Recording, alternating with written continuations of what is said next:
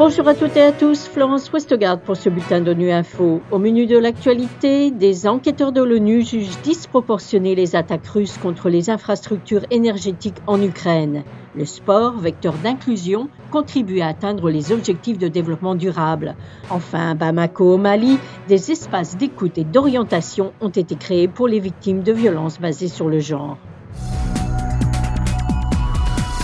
La commission d'enquête internationale indépendante sur l'Ukraine a présenté récemment son dernier rapport devant le Conseil des droits de l'homme des Nations unies. Elle juge disproportionnées les attaques russes contre les infrastructures énergétiques.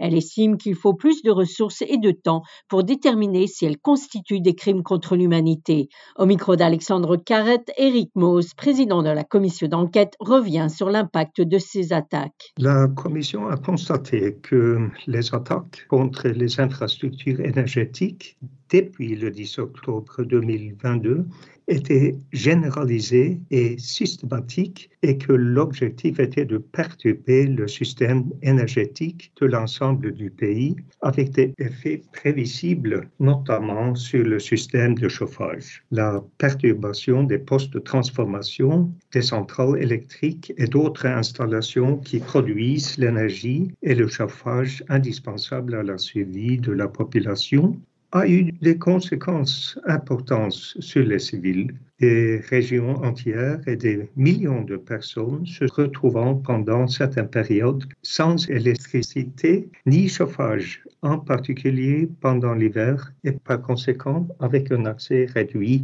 notamment à l'eau, à la nourriture, aux soins de santé et à l'éducation.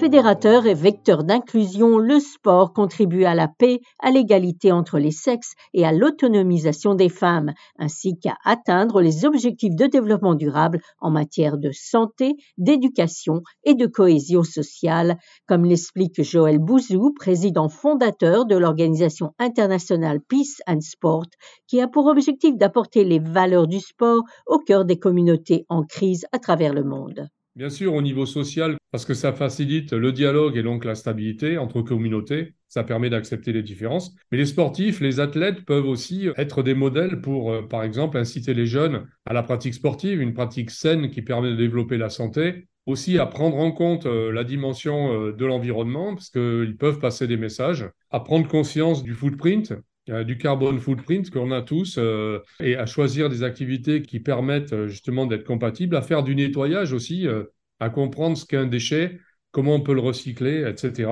À comprendre l'importance de l'eau, mais aussi dans le cadre de l'hygiène, pourquoi il est meilleur de prendre des douches que des bains, par exemple, et comment on peut beaucoup mieux s'inscrire dans ce que les citoyens aujourd'hui doivent faire euh, pour la planète. Donc c'est à la fois la stabilité, mais aussi la cohésion, le respect euh, d'un certain nombre de normes pour la santé et pour l'environnement. L'initiative Spotlight a aidé la capitale du Mali, Bamako, à se doter de plusieurs One-Stop Centers, des espaces d'écoute et d'orientation des victimes des violences basées sur le genre, à l'instar de celui du centre de santé de référence de la commune 1 du district de Bamako, qui vient de recevoir une délégation de haut niveau des représentants du gouvernement, des Nations Unies et de l'Union européenne afin d'évaluer son impact.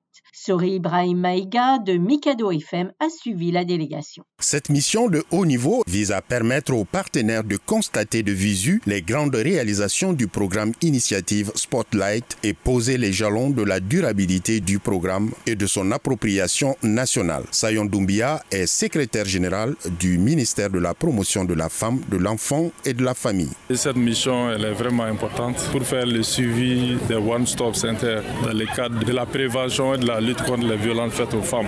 Comme vous le savez, il y a des initiatives pilotes au niveau du pays. Donc cette mission a décidé de se rendre en commune 1 ici. Le pays dénombre à ce jour 14 bureaux One Stop Center sur l'ensemble du territoire. Opérationnel depuis 2021, le bureau One Stop Center du centre de santé de référence de la commune 1 a enregistré à ce jour 254 cas de violence basés sur le genre voilà, fin de ce bulletin d'ONU Info. Vous pouvez nous retrouver sur Internet et sur nos comptes médias sociaux, Twitter et Facebook.